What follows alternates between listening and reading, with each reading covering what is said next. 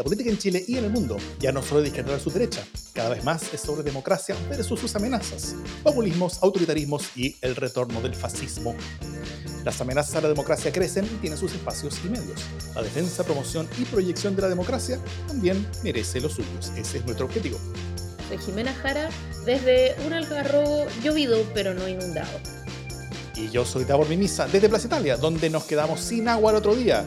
No por la lluvia de invierno con granizos y truenos en pleno enero, sino simplemente porque vino un edificio viejo y se nos reventó una cañería ese mismo día. Esto es Democracia en el SD. Hola Jime, ¿cómo estás? Muy buenas noches. Estamos grabando esto un día martes, martes 2 de febrero, a las pasadito a las 11 de la noche ya, un poquito más tarde de lo acostumbrado. ¿Cómo estás, Jime, tú, por allá lejos en la costa? Buenas noches, buenos días. Estoy envidiosa, obviamente, porque eh, ahora que estoy acá en Algarrobo, Algarrobo está en fase 2 eh, y mi casa de Providencia está en fase 3. Eso indica que mis gatas pueden pasearse a su antojo, incluido el fin de semana, y yo, en cambio, estoy obligada a quedarme adentro de la casa acá en Algarrobo. Pero bueno, así son las cosas. Se toman opciones y hay que asumirlo. ¿Cómo estás tú? Yo estoy muy bien, muy bien. Este va a ser el último programa por un ratito, ¿no? Al menos en, este formato. Tú te vas eh, unos días, vamos a estar unas semanas sin, eh, sin el podcast eh, en el formato normal. Vamos a ver si, si, rellenamos eso. Y también tenemos más noticias que vamos a contar después sobre cosas que van a estar sucediendo en el canal de Democracia en el CD y más allá desde ahora mismo, que ya están empezando a suceder. Así que les vamos a contar todo eso pero, pero eso va a ser el primer descansito de este podcast que ha salido ininterrumpidamente cada semana desde ya casi un año y medio. Nos pasamos, ¿ah? Merecemos unas mini vacaciones, sí. Merecemos un par de semanitas de, de, de, tranquilidad, respirar, pero a todos quienes nos escuchen, a todos quienes nos siguen, va a seguir saliendo contenido por el canal. Ya les vamos a contar qué contenido va a salir. Eh, bueno, hay, hay noticias sobre las vacunas, ¿no es cierto? El gobierno planteó su cronograma para febrero, que tiene el objetivo de vacunar a todos los adultos mayores, o casi todos al menos, partiendo desde los más mayores, el, miércoles 3, eh, o sea, mañana cuando, grabamos, la, la, mayoría que nos está escuchando en este podcast es desde el día en que se publica el podcast, eh, con las personas de 90 años y más, hasta el viernes 12, con las personas de entre 71 y 72 años, ¿ah? incluyendo en, en eh, centros del Sename, residencias sanitarias y el AM la primera semana y la segunda semana personal de, funciones de atención directa a la ciudadanía, personal de farmacias, personal de laboratorios, Fuerzas Armadas de Orden y Seguridad eh, y personas que desarrollan funciones críticas del Estado, lo cual no sé cómo será definido, pero bueno. Así es que esto ya partió oficialmente, ya no como una o dos eh, eh, eh, vacunas como, como, para fotos, sino esto ya está partiendo, el proceso de vacunación eh, con criterios a nivel nacional, estamos eh, comenzando a andar. ¿ah? para muchos auditores de este podcast y para sus conductores también, probablemente no nos van a vacunar en algunos meses todavía, tal vez la GIBE la, la, vacunen una, una, una, semana antes que a mí, por, por, cumplir, por supuesto, labores más estratégicas de la nación que las mías, nada más que eso. pero muchos tenemos padres que lo único que, queremos es que se vacunen pronto y el lento camino hacia una vida relativamente normal ya ha comenzado. Así que, bueno, esto parte evidentemente con algunas primeras críticas, con más, con, con, con más vacunas también que están demostrando su eficacia, como la rusa. Eh, así que se me ocurre un cierto Alberto Fernández que está respirando aliviado después de haberse acachado con varias toneladas de esas cuestiones. Eh, y también hay un cierto alcalde que no quiere ser menos que el presidente, así que está regalando remedios que supuestamente ayudan, pero que no hay ningún tipo de prueba de que ayuden de verdad. Eh, ¿Cómo estás viendo este despliegue, Jimé? ¿Y cuál crees que es la importancia de esto en el Chile del 2021? O sea, la importancia es capital, ¿cachai? Como que estamos eh, en la guerra a las vacunas y estamos, además, Chile se la jugó por tener eh, un poco de huevos de cada canasta, ¿no? Entonces, es mm. súper importante que eso le permita ir vacunando escalonadamente eh, y, hasta ahora, por lo menos, Sinovac, si bien era como la vacuna de los pobres, de alguna manera nosotros decimos, claro, claro, a ellos les va a tocar eh, Pfizer y a nosotros nos va a tocar Sinovac, pero hasta ahora no ha habido ninguna, o sea, no hay información que nos permita decir que realmente una vacuna penca, ¿cachai? Como que nos tocó una vacuna made in China, por decirlo en, en, clásico, ¿no? Em, Por lo tanto, está, está interesante lo del 91% de efectividad de la vacuna rusa, también es una buena noticia. O sea, yo creo que aquí esto no es como llegar a la luna, ¿cachai? No estamos peleando eh, quién gana, los laboratorios están haciendo esa pelea. Para los países, eh, ojalá funcionen todas las vacunas y eso es lo que permitiría que mucha más gente se eh, mejore más rápido, ¿cachai? y me parece que eso es lo capital. Ahora, una cuestión bien interesante que ha surgido en, este contexto es que tengo yo la impresión de que ha ido apañado por una cierta guerra ideológica, ¿no? Esto es como, es como una guerra fría 2.0, ¿cachai? Eh, una guerra fría ISO 9001. Eh, entonces, tiene una, tiene una cuestión así como que, no sé, como que, por ejemplo, Howard eh, insiste en administrar el, antiviral eh, ruso, ¿por qué no decir soviético casi? Eh, y, pero pasó algo bien interesante que yo lo encuentro digno como de destacar, y es que Iskia Sites salió a hacerle un parelé, de alguna manera, con mucha fraternidad, por supuesto, con mucho compañerismo, pero, eh, pero al fondo primó su rol de presidente del colegio médico y de velar por la salud de la gente, ¿no? Entonces fue como, ¿sabéis que llamamos a la cautela? Básicamente no se agarren, no se, no se arranquen con los tarros, em, lo cual debe haber generado más de alguna refriega interior en el, en el Partido Comunista, porque no le debe haber caído muy bien a, a o como, en, o como Davo le dice, Jadwe, eh, esta, este, esta parada de carros de, de Isquia, pero me parece súper importante. Em, lo que sí está pasando, eh, tengo la impresión, es que todavía los municipios están un poco perdidos respecto del despliegue mismo, ¿no? Eh, hay, harto costo que van a tener que externalizar las mismas municipalidades, tanto para poder mantener las dosis de vacunas como para poder eh, administrarlas a tiempo. Hay algunas que exigen una temperatura específica, van a tener que contratar gente extra. Perdón, estoy, me estoy eh, resfriando, espero. Eh, entonces, eso exige un esfuerzo mayor, eh, de alguna manera, y no está muy claro cómo el, el, gobierno se va a hacer parte de eso, pero sí, me parece que es una súper noticia y sabes que no tengo nada que pelar en esta pasada porque creo que es una buena noticia por donde la miremos, nomás que, que estén llegando más y más vacunas y más gente pueda estar protegida, que mis hijas puedan ir al jardín o al colegio, es una buena noticia sea, sea, venga de donde venga, ¿no? Eh, así que, good. Sí. Quiero comentar eh, algo de lo que estamos viendo con el, con el alcalde, el alcalde Hadwe. Porque, em, porque las cosas que, que, estamos escuchando en este momento sobre lo que sucede en Recoleta son, son complicadas en el sentido de, de, de, hay remedios eh, que se están que se están, eh, que se están entregando a la población sin pruebas. ¿ah? Esto, esto realmente parece eh, y, resuena a esa como a esas goticas milagrosas, que no son gotitas, ¿ah? son goticas milagrosas que el glorioso pueblo venezolano está recibiendo y que hay que echarse tres, con este, tres o cuatro de esas goticas debajo de, la lengua y uno soluciona total y completamente eh, total y completamente el coronavirus para toda la población de un país que probablemente no tiene ni para pagar las eh, vacunas rusas. En el caso de, Recoleta hay un poco más recursos en Venezuela, eh, afortunadamente, pero, pero eh, estamos viendo esta, esta, esta situación donde el alcalde está poniendo en riesgo su población. Y eso yo creo que debiera tener consecuencias. Y eso no debiera salir gratis, ¿ah? ni en Chile ni en ninguna otra parte del mundo. Eh, lamentablemente hay otros países donde, donde los gobiernos enteros son así y, y, y, eso es un, desastre realmente. Eh, gobiernos de izquierda, derecha, de, de todas las cuestiones. Vimos a Trump haciendo cosas no muy distintas que el que la está haciendo Jadwe hoy día en, en, Recoleta, eh, intentándolas hacer al menos. Y, eh, y, yo simplemente espero que haya un costo, ¿ah? que, que, haya un costo en eso. Como también estoy con esperanza, viendo lo que hace el gobierno, pero también después de, de, todos los, los, los, los, desastres y, chamboneos y, maneras en las que ellos toman todas las gestiones, que simplemente hay que hacer las cosas un poquito bien, un poquito bien y quedarse callado y nada más, hacer las cosas bien y quedarse callado.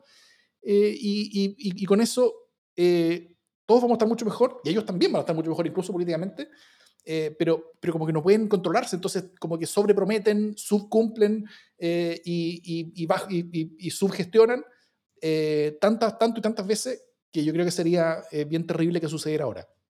Tengo la esperanza que no sea así, tengo la esperanza de que, de que, de que este proceso de, de, vacunación, porque ahora ya la cosa en serio, ¿ya? O sea, eh, esto es gestión, esto es pega, y gestión es algo que Chile sabe hacer muy bien. Chile está acostumbrado a tener procesos de vacunación amplios, grandes, donde, donde hay una, donde hay una, una eh, un, un, un, una metodología clara, una red de distribución clara, eh, una salud pública que si bien es muy enclenque para algunas cosas, para estas cosas es muy, muy, muy robusta. Eh, por cosas como, la buena vacunación, Chile tiene índices de, expectativa de vida, mortalidad infantil, mortalidad de, de mujer en el parto, eh, todos estos índices que son de, los más importantes que, que, que están al nivel de países desarrollados, siendo que gastamos un moco al, lado de esos, países, de esos países desarrollados en, en, en, inversión de salud pública, pero porque en cosas como esta eh, somos muy buenos. Y ahora yo creo que es, es la hora de demostrarlo y, y, tengo fe en, el, en, que, en que se va a lograr y en, el que, y en que eh, eh, voces tranquilizadoras van a, van a operar con más fuerza. Tengo fe, pero también estoy preparado para la, para la desilusión. Tabor, yo entiendo la delicia y el placer que te da poder eh, de alguna manera trolear a través del glorioso himno de la Sovietsky Soyuz eh, a Jadwe. Himno que me encanta, himno que me encanta. Si hubiera un concurso de himnos, ese estaría primero. Es maravilloso, ¿no? Es, es, imbatible, es imbatible. O sea, sin duda estaría y en Chile está, ¿cuánto? ¿Tercero, creo? tercero, tercero, después de la marsellesa también, pues claro. Está, este de la Sovietsky Soyuz, la marsellesa y después estamos nosotros. Em, pero más allá de este troleo, yo quiero decir, quiero aclarar que no son las gotitas milagrosas, ¿no? Eh, no, no, son las gotitas de Venezuela. Por más que se le parezca, digamos, a los ojos de una persona que desde el alma se siente mucho más cercano a Briones que, al, que a los candidatos de su bloque, como dijo Davor la vez pasada, yo puedo comprender que Venezuela... Goticas, goticas. Puede parecer idéntico, pero no, porque, eh, y aquí paso a explicar, porque una de las personas que, nos ve en vivo en este momento, Félix, dice, si el remedio pudo entrar a Chile, se supone que es porque el ISP le dio la pasada, ¿o no? Sí, Félix, exactamente. Ahora, ¿cuál es el problema? Que le dio la pasada para pruebas clínicas, es decir, a escala muy reducida. Por lo tanto, el ISP no le dio la pasada para hacer lo que está haciendo eh, que es decir, ¿sabéis qué? Se los vamos a dar a todos porque eh, una, una comuna entera eh, no califica para pruebas clínicas, ¿no? Eh, entonces, ahí hay un, de alguna manera se pasa a llevar el espíritu de esa autorización, eh, pero sobre todo se corre en riesgo, porque está todavía en fase de prueba clínica, es decir, no tenemos certeza de que no tenga efectos contrarios, ni tampoco hay certeza de su efectividad 100%, lo que no significa que sean las goticas que Davor dice, ni la pulsera de los siete poderes, ni etcétera. Pero aún así es, irresponsable eh, usar a una comuna de conejillo de India, sin duda. Y justamente por eso es que Isquia correligionaria de, de sale a decir, ¿sabes qué? Eh, no, no, nada que ver. O sea, una cosa es que queramos eh, prestarle ropa a, Rusia o que queramos decir que en verdad fuera del capitalismo se producen mejores fármacos, no sé cuál es el punto. Eh, y otra cosa es que para eso tengamos que eh, vulnerar criterios mínimos de seguridad. Y efectivamente tenemos un sistema de salud pública eh, que ha sido, de alguna manera, ha sido reforzado a lo largo de muchos años y, la, esta, em, esta salud preventiva, de alguna manera, dentro de la que entra esta, las vacunas, la, alimentación complementaria, una serie de cosas que hace el sistema de salud y que, y que tiene un sistema muy, muy eh, claro para poder administrar estas vacunas ¿no? Eh, y administrar ciertas cuestiones que son eh, debido a muerte, la, alimentación, en fin, el escalonamiento de la salud salud primaria, eh, salud secundaria, funciona bien en Chile, funciona súper bien. Eh, y entonces, si bien esto ha significado un esfuerzo extra para los municipios, de todas maneras va, a funcionar muy bien. Ahora, es bien interesante, quizás un tema como para debate futuro, si es que a alguien le interesa, ver cómo la operatividad de nuestra salud pública de alguna manera eh, ha ayudado mucho a Piñera, ¿no? Porque eh, si en algo se ha gobernado la pandemia, si en el fondo de alguna manera se ha podido eh, centralizar, por ejemplo, la gestión de camas en el momento más álgido, eh, la salud primaria ha podido, o sea, la salud secundaria ha podido reconvertir camas, por ejemplo, en los hospitales, eh, tal como lo hace cada año a propósito de la campaña de invierno, es porque la salud pública en Chile está acostumbrada a momentos de batalla. Eh, y tiene unas lógicas de trabajo que son sumamente virtuosas, rápidas y le permiten actuar en, un estado de, de presión que es súper fuerte. y eso ha, ha funcionado muy a favor de nosotros los chilenos y también de alguna manera eh, le ha ido salvando un poco el culo, digamos, a, Sebastián Piñera y el gobierno de Sebastián Piñera eh, ante un desastre mayor, ¿no? Y, con esto de las vacunas va a pasar algo parecido.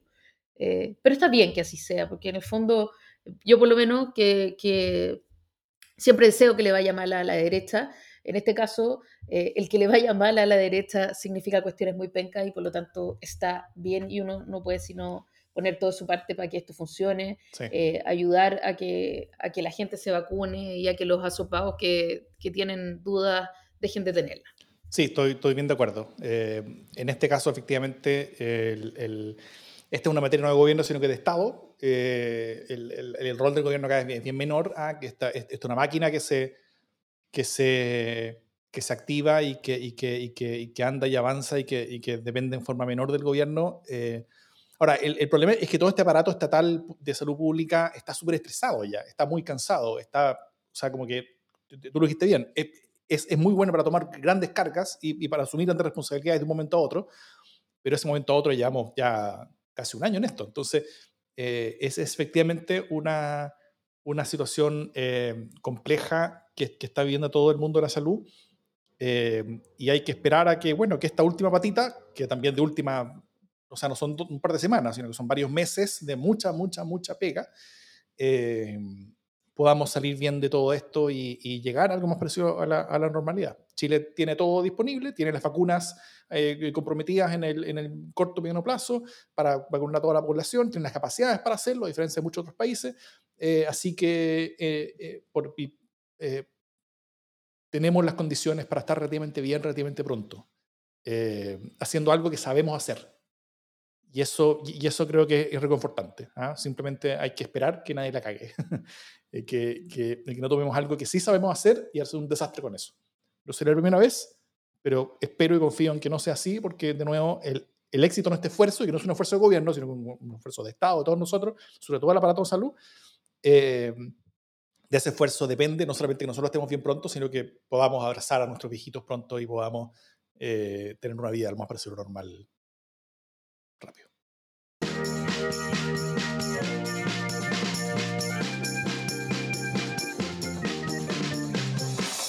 Este es un tema del que me encantaría no hablar. Em, y de hecho tuve algunas resistencias para aceptar eh, que hoy día tocáramos este tema. Y es porque, como ustedes saben, yo soy periodista, tengo mucha gente periodista a mi alrededor, tengo muchos amigos, amigas periodistas. Eh, algunos de ellos han sido vinculados en el pasado, en, otras salidas, eh, en esta gran crisis que están enfrentando los medios, no solo en Chile, sino que en todo el mundo. Eh, y por lo tanto, este es un tema que, que me resulta sumamente amargo de cerca, de alguna manera. partió hace décadas, que, o sea, hace mucho tiempo que estamos hablando de la crisis de los medios, de una crisis que, se va acentuando y que la verdad yo creo que no tiene por dónde mucho eh, subsanarse a menos que eh, repensemos eh, el periodismo, la investigación, los medios y sus formas de financiamiento, ¿no? ya hace un buen tiempo CIPER tuvo que comenzar a autogestionarse, recordemos que antes recibía fondos de COPESA, y eso le, permitía, le permitió surgir y tal, eh, pero tuvo que empezar a, autogestionarse y fíjate que es uno de los pocos casos, yo creo que aquí eh, CIPER tiene mucho que decir en cuanto foro venga eh, respecto de cómo está haciendo su modelo. Ahora todavía es un modelo limitado, es un medio chiquitito, en, en, donde la autogestión permite estas economías de escala pequeñitas, ¿no? Eh, por supuesto que, no es el caso de Copesa, que necesitaría unos flujos completamente distintos. Eh, siguió de alguna manera con múltiples cambios en, los diarios, eh, cerrar páginas, empezar a imprimir menos, la tercera empezó a imprimir en papel solo los fines de semana. han pasado muchas cosas, desmanteló su, su unidad de investigaciones, eh, ahí despidió a algunos de sus más prestigiosos periodistas eh, y, hoy día eh, terminamos, estamos en una situación en la que se desvinculan más de 200 periodistas de una sentada, ¿no?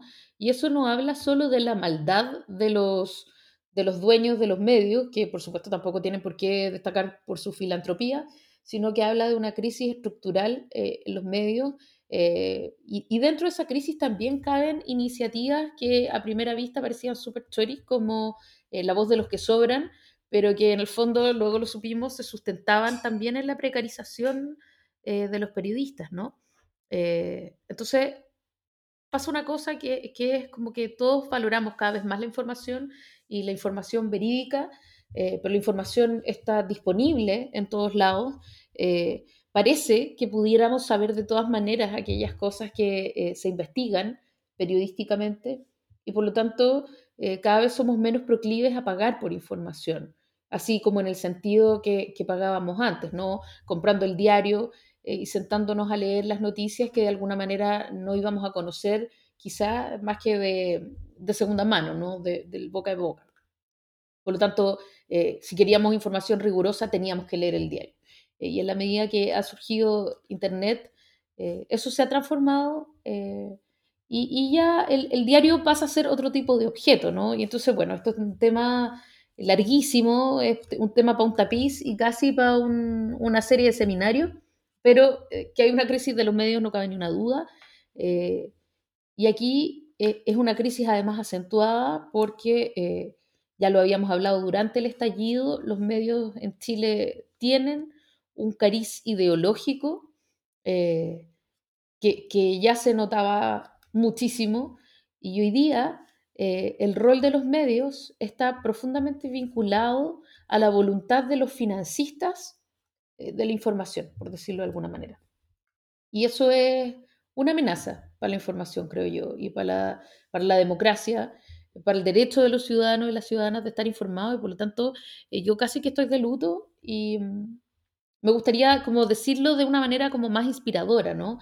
Quizás lo más inspirador de eso sea casos como el de CIPER, eh, casos pequeños y autogestionados, eh, gacetas de alguna manera que van surgiendo, eh, que son newsletters que van surgiendo a la luz de, de periodistas más prestigiosos que van tomando esta idea de hacer de la información algo cada vez más boutique, cada vez más seccionado eh, cada vez más dirigido, más targeteado, pero también con los riesgos que eso implica de ir generando, acentuando los efectos de la burbuja informativa, ¿no? porque nos vamos a buscar información eh, que nos interese y eh, cada vez vamos a tener menos este diario que era el diario que informaba a todo el mundo. Y eso tiene sus efectos, pues va a, impactar en la mm. conversación. Yo no digo que sea malo per se, pero que va a tener efectos, va a tener efectos. Sí. Bueno, hay, algunas cosas complementando todo lo que dice Jime eh, y, y, discutiéndole un par de, cosas puntuales. Eh, esto es algo que primero supera Chile, o sea, no es algo local, sino que está en todas partes del mundo. Como en otros varios procesos, la, la, la pandemia en particular eh, aceleró muchas cosas y una de las cosas que aceleró fue el declive de los medios. y eso es porque, en particular, los medios de prensa escrita hay, como, toda la vida física es, mucho menos existente en Chile eh, y, y, la vida virtual es mucho mayor, entonces eso, eso ha llevado a que, a que el modelo tradicional de financiamiento, que era de suscripción, slash venta callejera, que era muy mínimo, slash publicidad, algo que no existe. La venta callejera no existe, la suscripción está bajando y, la, y, la publicidad está casi desapareciendo, porque la publicidad por web a través de redes sociales es, mucho mayor y mucho más relevante.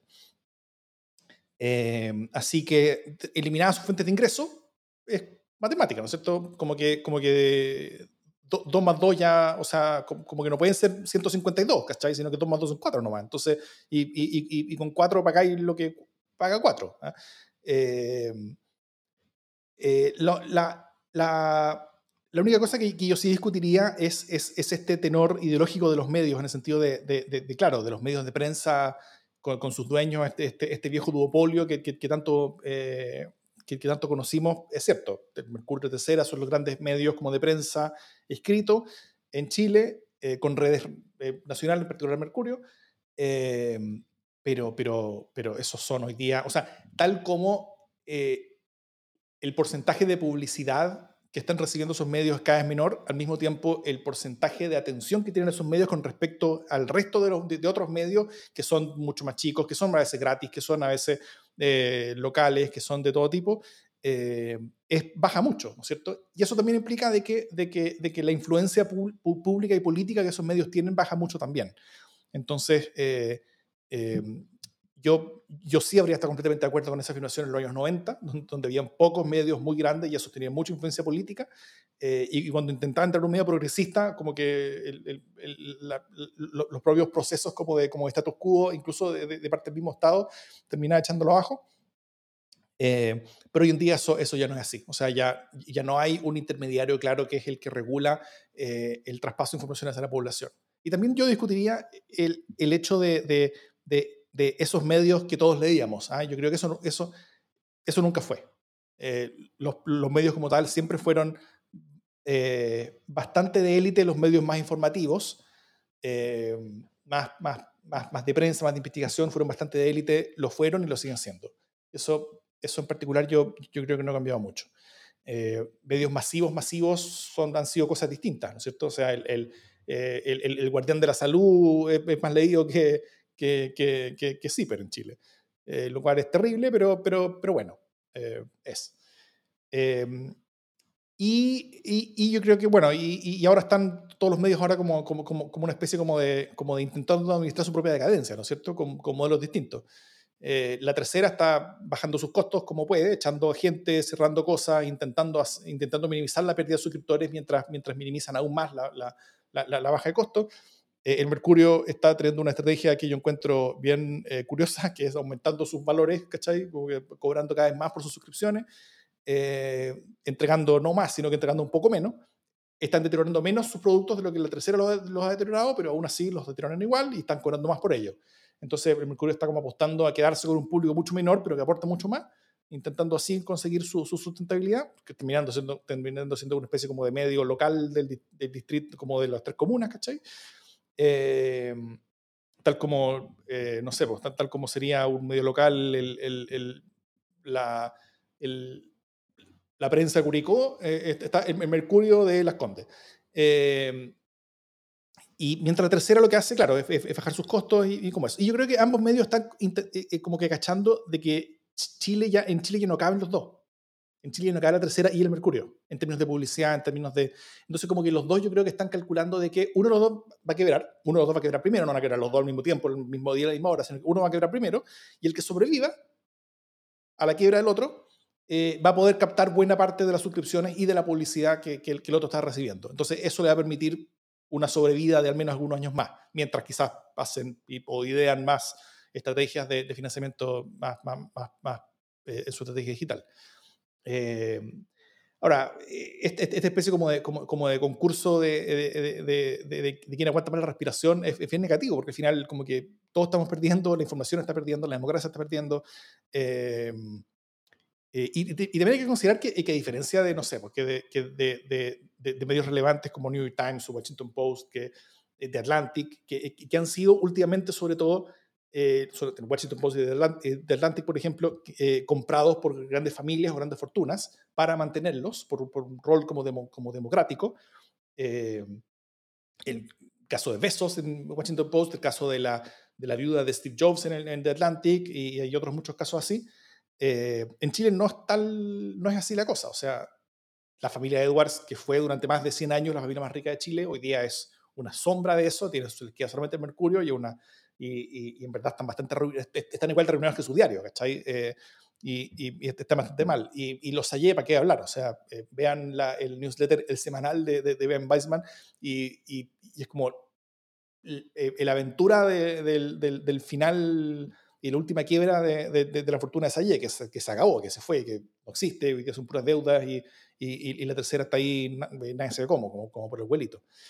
Entonces, eh, eh, efectivamente hay, hay, hay, hay, costos, pero yo, y, hay grandes costos de transición, pero yo, yo, lo vería un poco más eh, benévolo en torno a la, al, al, al, efecto democrático, en el sentido de que veo mucho más oferta, veo mucha más, muchas más cosas haciéndose, veo muchas más voces distintas hablando, veo muchos modelos que están empezando a tener lentamente éxito, veo lentamente cómo se va cambiando la disposición a pagar por información, eh, menos en Chile, pero hacia afuera, el, el, modelo del newsletter, así como, como, un medio de un periodista, o sea, es, es como el, mínimo absoluto, un periodista que se conecta directamente con su público y que el público le paga por lo que hace ese periodista en particular, es algo que está andando, como Substack y medios parecidos, es algo que, que, está aprendiendo. Entonces yo, yo, yo, yo, tengo la impresión que al menos algunos eh, de, los periodistas, y sobre todo los, los, mejores que sí tienen públicos, van a poder... Eh, van a poder continuar eh, eh, informando, investigando y teniendo ese rol que es fundamental, fundamental eh, para la democracia. E incluso puede que el hecho de que ya no tengan editores o dueños de medios que tengan intereses propios, legítimos ellos como dueños, que estén como, como, como que estén como limitando a veces qué es lo que se dice, cómo se dice, cuándo se dice, por qué se dice, el hecho de que, de que ese intermediario ya desaparezca, tal vez sea una ventaja para la democracia que alcance a compensar el hecho de que la prensa, los medios como tal, eh, van a ver muchos menos fuertes en, el futuro. Em, entonces yo veo los mismos procesos terribles y, como de demolición de una industria entera que ve la Jime, pero veo más eh, procesos virtuosos de, adaptación y reemplazo eh, que yo creo que que si bien no me hacen optimista así pensar de que el futuro es maravilloso, pero, pero, al menos veo que, que no es solamente costo, sino que también hay algunas ganancias. Eh, no sé todavía si cuál es mayor que, cuál, eso el futuro lo va a decir, pero, pero, pero veo que, que al menos tenemos una, una, una, oportunidad de que no sea eh, pura mala noticia. Sí, no lo sé, no termina de convencerme eh, esta idea, desde luego que, que, la riqueza del poder abrirnos a la diversidad de miradas eh, y no solo al duopolio, eh, es una buena noticia en sí misma, ¿no? El hecho de que uno pueda encontrar más diversidad de fuentes eh, es en sí mismo una buena noticia.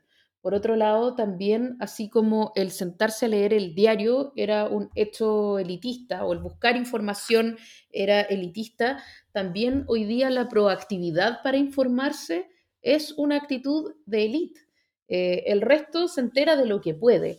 Eh, y cuando tú no tienes medios que de alguna manera hagan eh, broadcasting, aunque sea de prensa, eh, ese suelo común se va disgregando, ¿cachai? y entonces la información pasa a ser un, un, bien también de privilegio, ¿cachai?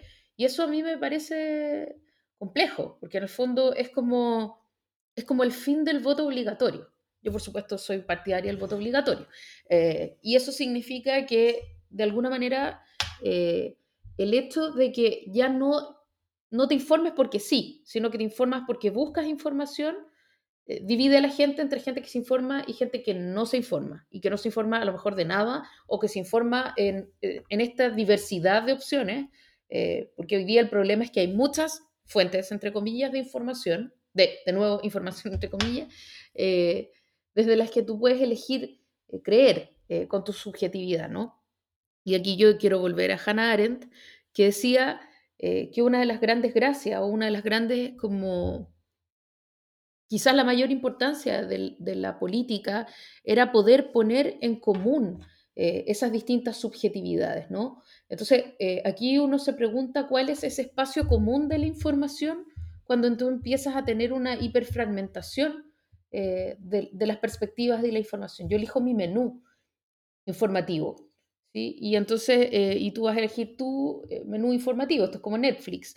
y por lo tanto va a haber cosas de las que ambos nos enteremos, va a haber series que los dos vimos, pero, pero no vamos a poder, va a ser más difícil, y no solo tú y yo, sino que con, no sé, millones de personas entremos en un territorio común en el que haya ciertas cosas que se saben, con el riesgo, por supuesto, de que esas cosas no sean verdad, ¿no? Como no existen tales desaparecidos, eh, en el fondo caen como ratones, ¿no? Esas cosas infames que tiene la prensa cuando todo el mundo recibe esa misma noticia, que es muy fácil. Eh, en el fondo la propaganda se dificulta al mismo tiempo que, se abre la diversidad.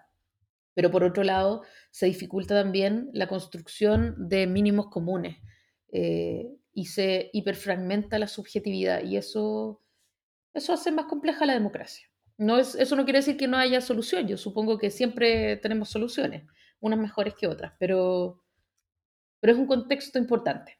Sí, estoy, de acuerdo.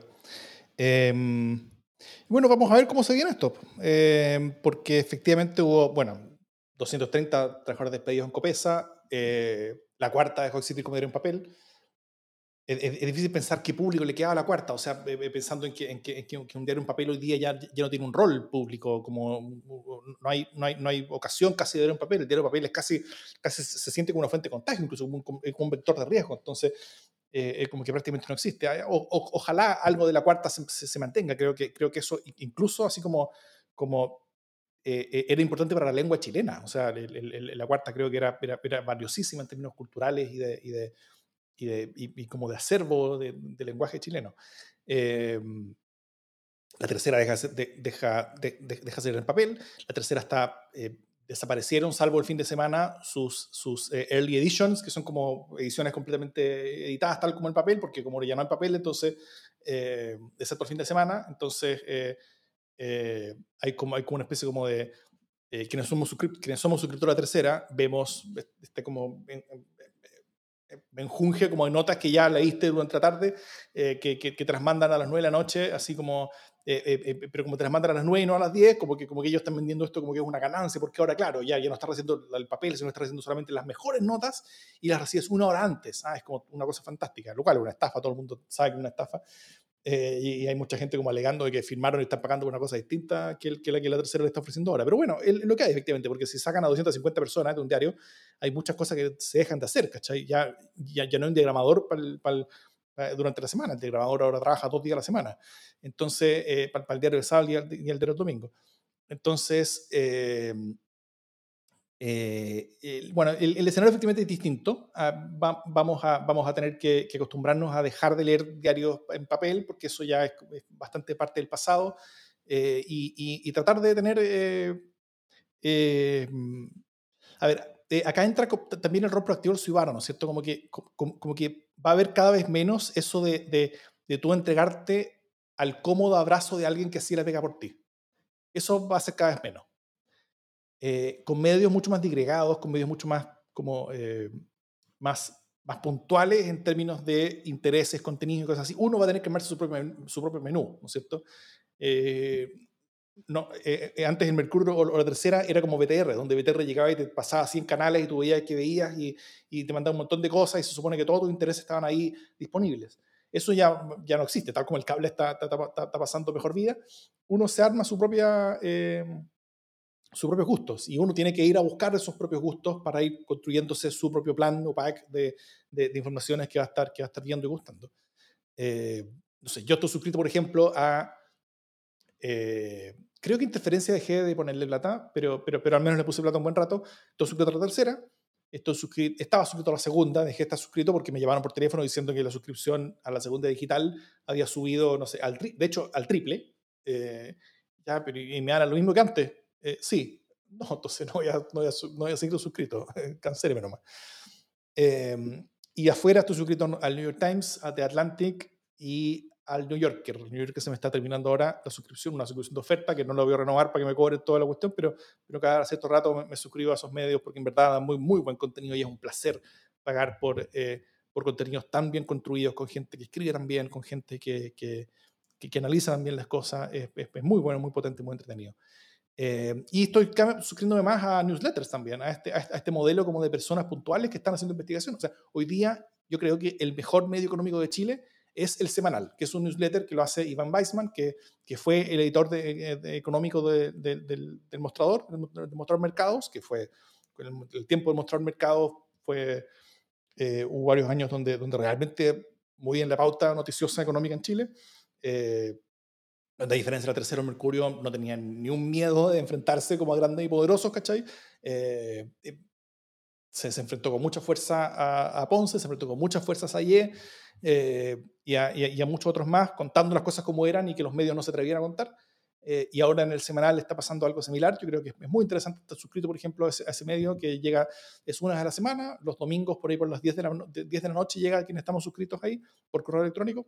Es gratis, eh, así que eso, eso, eso, no cuesta nada. Después, obviamente, el periodista va a estar haciendo ciertas cosas adicionales que son más pagadas y, y, y, y con eso ganando plata, que es como el modelo de, todo el mundo, ¿no es cierto? Y también, no puedo dejar de lado, eh, pequeños medios como este, pequeños medios como Democracia en el SD, que están teniendo también un pequeño modelo de, de bueno, quien quiera, aporte.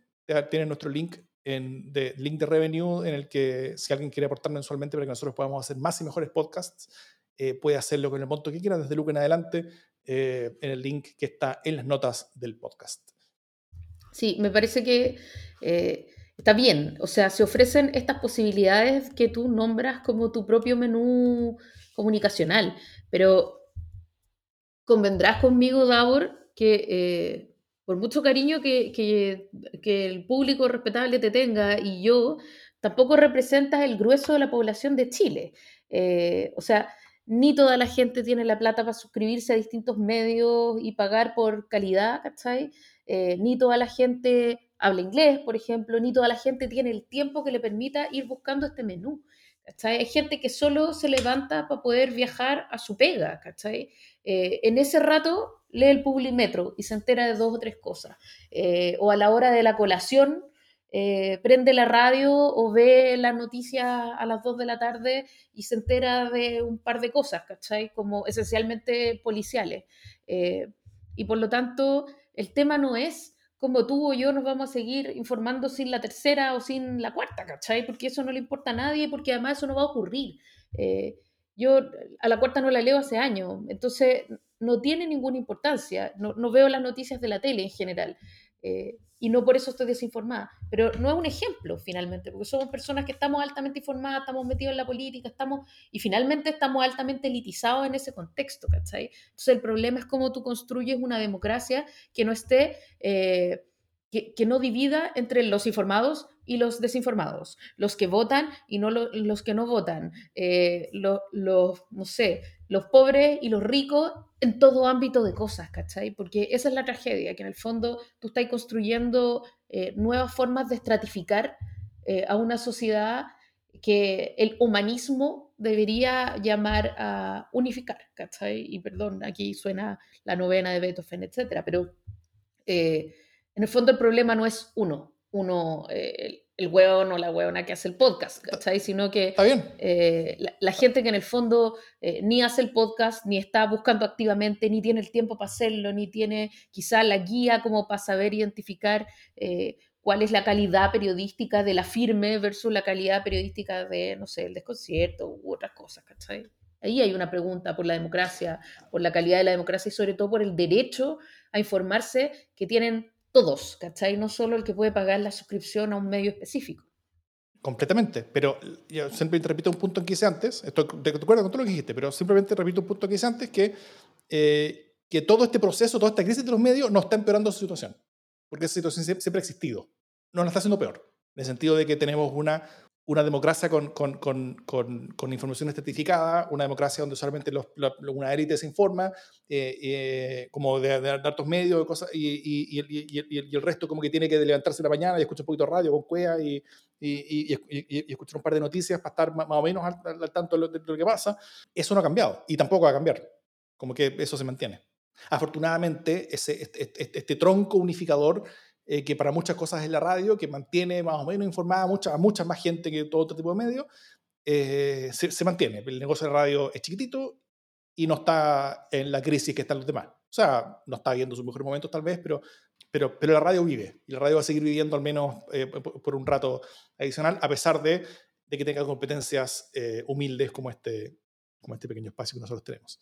Pero, pero no, lo único que yo digo es que, es, que, es que esta crisis no está cambiando la situación de estratificación, no está cambiando la, la, la, manera en la que la información se, se, distribuye inigualmente. Eh, lo que sí está cambiando es, otra cosa, es que son los hilos de información, son las burbujas, como tú bien dijiste antes, eh, y, de cómo no, nos, eh, no es que nos estamos informando más algunos y menos otros, eso se mantiene igual, pero, pero donde muchos de los que nos estamos informando algo, o mucho, o más o menos, o poco, nos estamos informando peor que antes. más en cantidad, pero peor en, en términos de, de, de, calidad, porque estamos cada vez más escuchando solamente a quienes nosotros queremos escuchar en el sentido de, que estamos, de, que vemos la información como algo más, eh, donde buscamos la tranquilidad, donde buscamos como la, coincidencia con nuestros propios prejuicios, con nuestras propias ideas, el informarnos solamente a partir de la gente que, que, que hable como nosotros. Y eso, como todas las personas que han escuchado ya el podcast La Ultra, y si no lo han escuchado, pueden ir a escucharlo al tiro.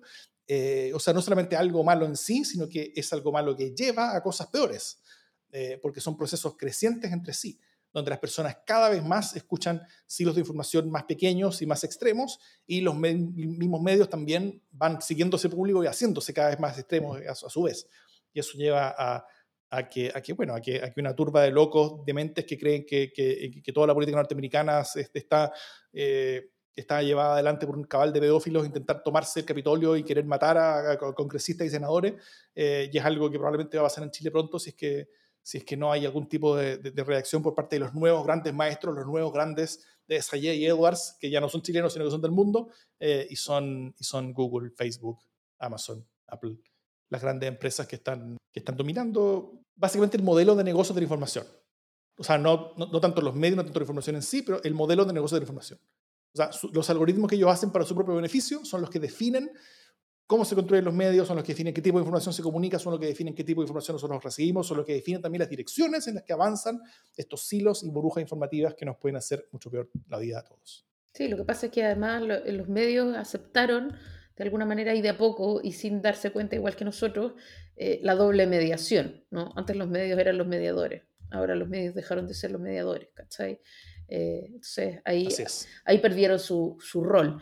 Eh, bueno, y a propósito de la hiperfragmentación, eh, segmentación de la información y de los, de los subproductos de, de, algunas ideas informativas, yo hay algunas noticias que supongo Tabor querrá dar eh, después de la cortina.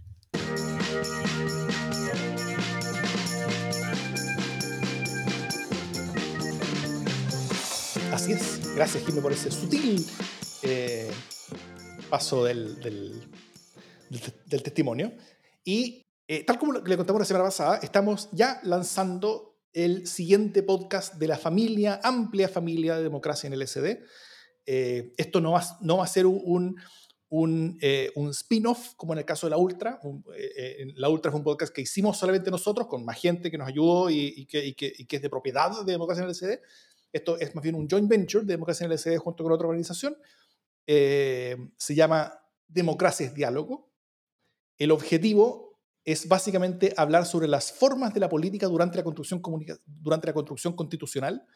Eh, no tanto decir, esta no es la forma, esta sí es la forma, sino que es decir, eh, eh, más o menos por aquí nosotros creemos que va, a ir, que, va a ir la cosa. O sea, ¿por qué la construcción constitucional va a ser distinta en forma de hacer política que, una, que la discusión normal en el Parlamento, que la, que la participación ciudadana normal del día a día, que la protesta ciudadana del día a día? Eh, cuáles son las particularidades de este proceso constitucional a partir de cómo está construido y constituido, eh, que, que, nos debieran hacer a todos hacer política al menos de una forma un poquito distinta para ser mucho más efectivos en que primero nuestras ideas tengan mucho más y mejor impacto en ese proceso constitucional, como también en que este proceso, maximizar la posibilidad de que este proceso sea exitoso. ¿No es cierto? Así que em, les quiero dejar con un pequeño spot, que básicamente agarra el audio de la, de, la introducción del, del, podcast y después del cierre, que es más o menos un minuto para que lo escuchen. La democracia no es solo discusión sobre contenidos, también es la forma. Es participar, disentir, llegar a acuerdos. Es aceptar el resultado cuando se gana, pero también cuando se pierde. Es entender que cuando se gana no se gana todo y cuando se pierde no se pierde todo. Esto es vital al elaborar nuestra primera constitución en democracia. En este espacio el tema no va a ser su contenido, va a ser la forma en que lo construimos. Mi nombre es Davor Mimisa y este es el podcast de Democracia es Diálogo.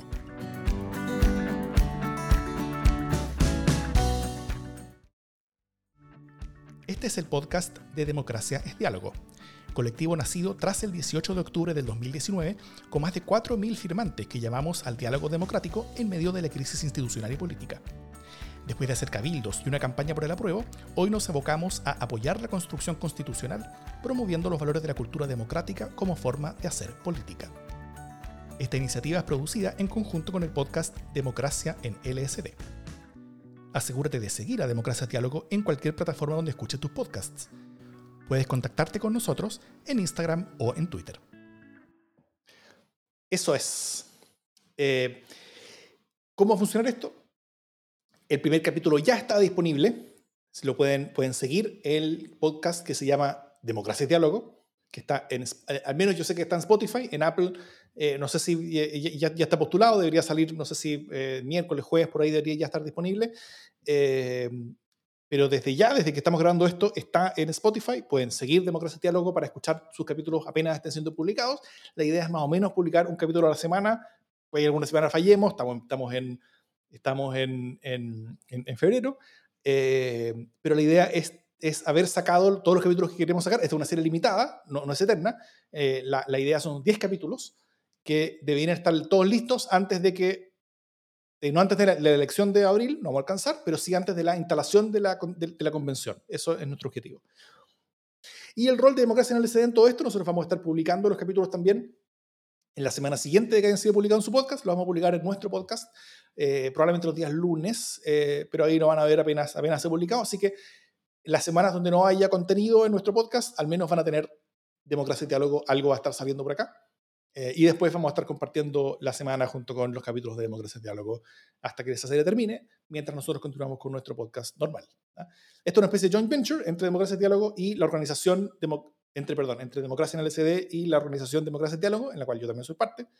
Y eh, yo voy a ser el moderador, el, como el, conductor de los programas, así que me, van a escuchar a mí presente en todos los programas, eh, los 10 programas, y el formato va a ser que cada programa va a tener invitados distintos. O sea, yo voy a hacer la, única cosa constante y, eh, y cada programa va a tener eh, gente tanto de democracia y diálogo como gente de afuera de, expertos temáticos. La idea, el modelo original es tener como el conductor, un miembro de democracia y diálogo que cache el tema y un experto a, nivel nacional, incluso internacional, que sepa mucho también, que nos pueda ayudar. Y, y, con eso vamos a tener los 10 capítulos que los estamos ya grabando y desarrollando y haciendo. Así que esperamos que les guste esperamos que sea potente, que sea entretenido, esperamos que sea útil sobre todo. Eh, el objetivo de todo esto es poder tener herramientas, ¿no es cierto? Eh, herramientas para nuestra participación en, democracia, en la corrupción constitucional. Tanto herramientas que pueden ser útiles para la gente que está dentro de la convención, como sobre todo útiles para nosotros que vamos a estar afuera eh, y que vamos a estar ya sea participando, deliberando, haciendo cabildos, protestando, si es que así hay que hacerlo, y que nuestra acción sea efectiva y que, y que, y que la suma de las acciones de todos nosotros derive en un proceso que sea exitoso y que la, y que la Convención Constitucional sea un triunfo exitoso que produzca una, constitución de la que todos nos podemos sentir orgullosos, ojalá, eh, y que luego se apruebe con una gran, gran, gran mayoría en la votación de salida. Súper. Yo, para mí es importante también eh, poder aclarar que cuando Davor dice nosotros vamos, eh, lo que quiere decir es él y la gente de Democracia y Diálogo con quienes hacen eh, esta, este joint venture, ¿no? Eh, tengo diferencias importantes con Democracia y Diálogo que he ido expresando a lo largo también de este podcast. Hemos tenido conversaciones intensas con Davor sobre si eh, amparar este proyecto dentro de Democracia en LSD o no. Yo era de la idea de que no, originalmente porque, porque tengo otra mirada. Ya lo conversaremos en, una, en el podcast especial en el que contemos las copuchas. Pero finalmente, eh, y esto es lo relevante, eh, es súper importante que a pesar de las diferencias, podamos también tener distintos espacios de conversación donde eh, la democracia sea el tema. Desde luego, yo no comparto muchas de esas miradas, pero sí comparto con Davor eh, la importancia que tiene el poder ir conversando desde diferentes sensibilidades estos temas, ¿no? Entonces, hoy día es de alguna manera un, grupo eh, en el que yo no comparto, pero que me parece importante eh, que, que, pueda hacerse parte de esta conversación en otro momento, y ese es el espíritu de democracia en LSD, por eso éramos inicialmente tres, con los tres con sensibilidades distintas, podrá ser eh, un tipo de proyecto en el que Davor no esté de acuerdo o del que no sea parte y que sin embargo también plantee eh, temas que de alguna manera intensifiquen las contradicciones y permitan el, el diálogo democrático y también la crítica democrática, que es en lo que se basa todo esto y es finalmente lo que le da aliento a un proyecto como democracia en LSD. Eh, el ir generando consenso a partir de diferencias. Sí. El podcast no es Democracia en el SD, no es, no es este espacio, es, es, un podcast distinto, eh, pero que queremos poner en el paraguas de este como especie de, de, de, comunidad de cosas que nosotros esperamos que todas aporten entre sí, ¿no es cierto? Y que, y que sean complementarios entre sí. Eh, por ejemplo, la ultra no es algo que, que, dice todo lo que queremos decir, ¿no es cierto? No es algo que, que, dice todo lo que hay que decir sobre democracia, pero es algo que suma. Eh, esperamos que este proyecto también sume eh, de esa misma manera eh, y que los que vengan en el futuro también sumen también de otras maneras, cosa que complementariamente estén avanzando la misión que nosotros tenemos, que es de defender, promover y proyectar la democracia en Chile.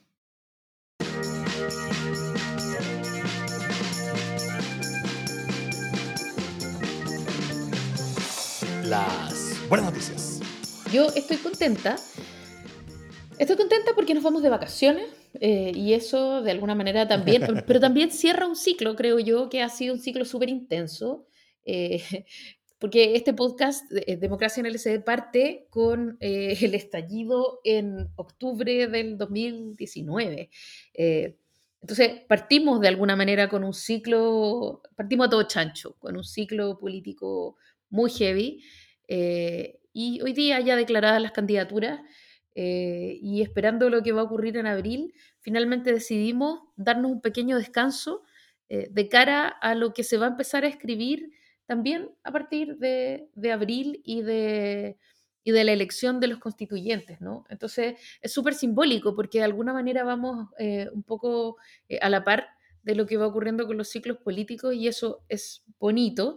Eh, y también me alegra ver que, eh, a pesar de que no nos estamos haciendo ni millonarios ni mucho menos, de alguna manera nuestros costos fijos empiezan a ser eh, ya absorbidos o, más, están más cerca de ser cubiertos por, por ustedes, que es una buena cosa, más que por nosotros. Así que eso siempre es un alivio porque sentimos que ustedes son cada vez más parte de esto y que, y que gracias a ustedes hacemos esto, que finalmente siempre ha sido cierto.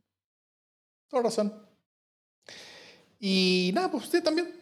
Agradezco el cambio, agradezco el descanso, agradezco la, la, Bueno, descanso a mí, yo estoy haciendo esa otra, otra cuestión, así que así como descanso yo, yo, no tengo la verdad, pero, pero, pero, pero, pero estoy contento con, que, con la comunidad que hemos construido en este año y medio eh, con todo lo que se ha crecido, con, con, cómo esto se, expande en las, en las, en, las dimensiones en las que distintas y complementarias en las que estamos eh, abordando la problemática original que nos convoca. Y, em, y nada, pues con ganas, de, con ganas de mucho más, la verdad. Ganas de más y, y ver qué nos depara el futuro eh, cercano, mediano y lejano, que espero tenga muchas, muchas buenas cosas. Así sea. Así sea. Salud por eso. Salud. Se me acabó el todo. Dicho eso, esto es Democracia en el SD.